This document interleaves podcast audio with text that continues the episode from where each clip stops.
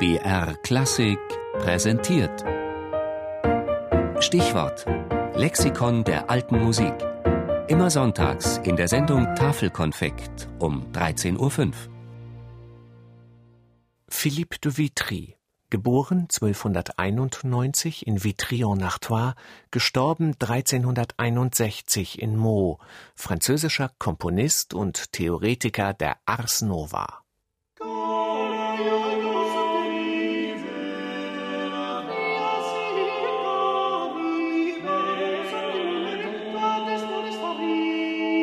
Du bist doch der einzig wahre Dichter Frankreichs.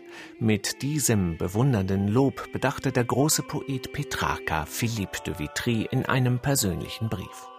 Und er war beileibe nicht der einzige Zeitgenosse, der in so hohen Tönen von ihm sprach.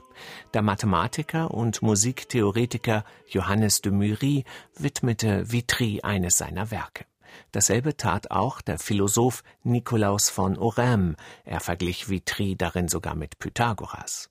Und der jüdische Astronom Levi ben Cherson bezeichnete seinen Landsmann als den vortrefflichsten Lehrer der Wissenschaft von der Musik.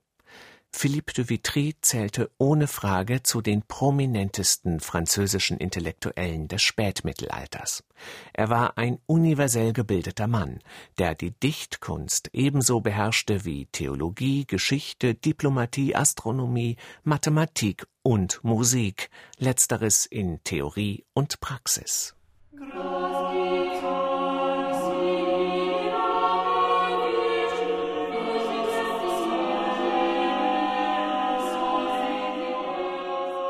Als Komponist machte sich Vitry durch seine Motetten unsterblich, die eine wichtige Stufe in der Entwicklung der Isorhythmie darstellen und zum ersten Mal in der Geschichte dieser Gattung als autonome Kunstwerke gelten. Auch die Erfindung des Kontratenors, der Gegenhaltestimme in der Motette, geht auf Vitrys Konto. Und als Musiktheoretiker gelang es ihm sogar, einem ganzen Zeitabschnitt seinen Stempel aufzudrücken. Sein um 1320 geschriebenes Traktat Ars Nova, in dem er die Rhythmik und damit auch die Notenschrift veränderte, wurde zum Synonym einer musikgeschichtlichen Epoche.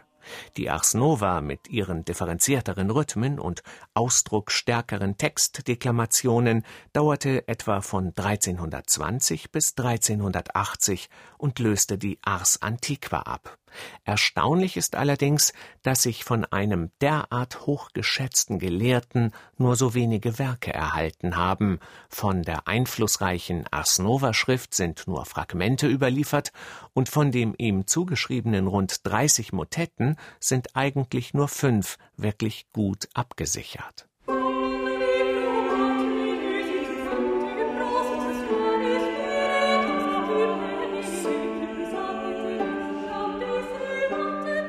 Auch die Biografie Philippe de Vitrys weist riesige weiße Flecken auf.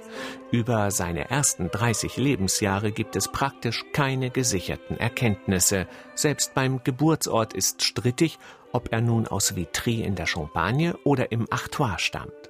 Auch sein Studium an der Sorbonne in Paris ist nicht belegt. Erst als der Kleriker Vitry seine erste Pfründe in Combray erhält, finden sich zahlreiche Belege für seinen Lebenswandel, der Aktivitäten für mindestens drei Berufskarrieren umfasst, denn Vitry war gleichermaßen ein Mann der Kirche wie des Königs. Als Theologe brachte er es bis zum Bischof von Meaux, als Jurist, Beamter und Diplomat der Adelshäuser Bourbon und Valois stieg er bis zum königlichen Gesandten auf, und dann war da ja noch der große Gelehrte, Dichter und Komponist.